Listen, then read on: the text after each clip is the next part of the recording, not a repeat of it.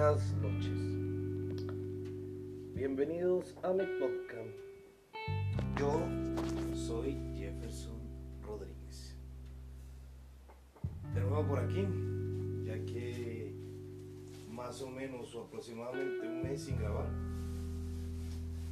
encontraba en la terminación de tres libros y pues ha sido algo maravilloso.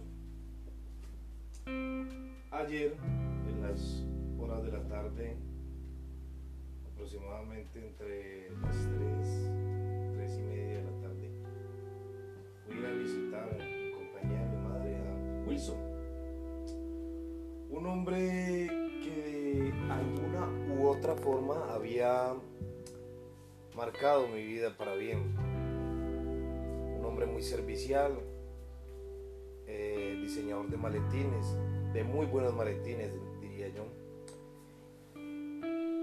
eh, que se encontraron en una situación difícil en estos momentos, ya que posee el mal que a todos evadimos, cáncer.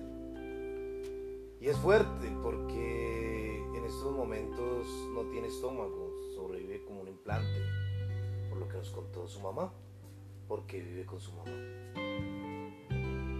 Y es tan duro y tan fuerte enfrentarnos a una realidad que un hombre tan lleno de vida, servicial en la iglesia, hoy se encuentra así.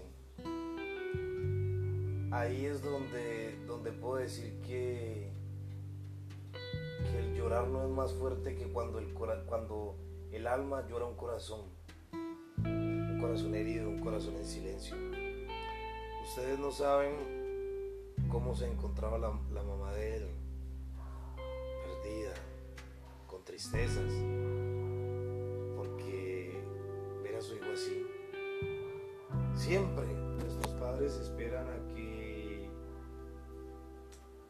nosotros como hijos seamos los que los llevemos a su última morada, a la sepultura. Y ella tener que encontrarse con esto es muy duro. Ya una señora entrada en años, convaleciente, que casi no se puede mover,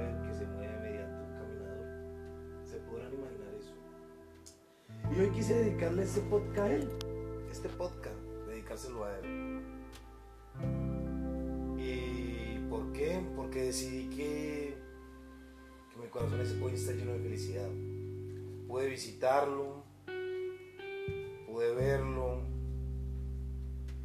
pude estrechar su mano y eso para mí es reconfortante. ¿Qué quiero decir con esto?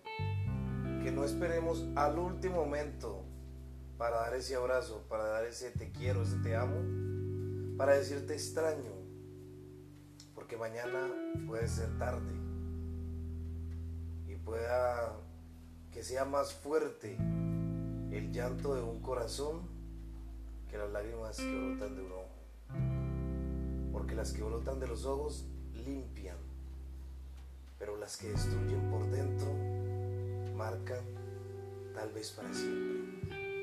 Feliz y bendecida noche. No se te olvide sonreír y no se te olvide ser optimista.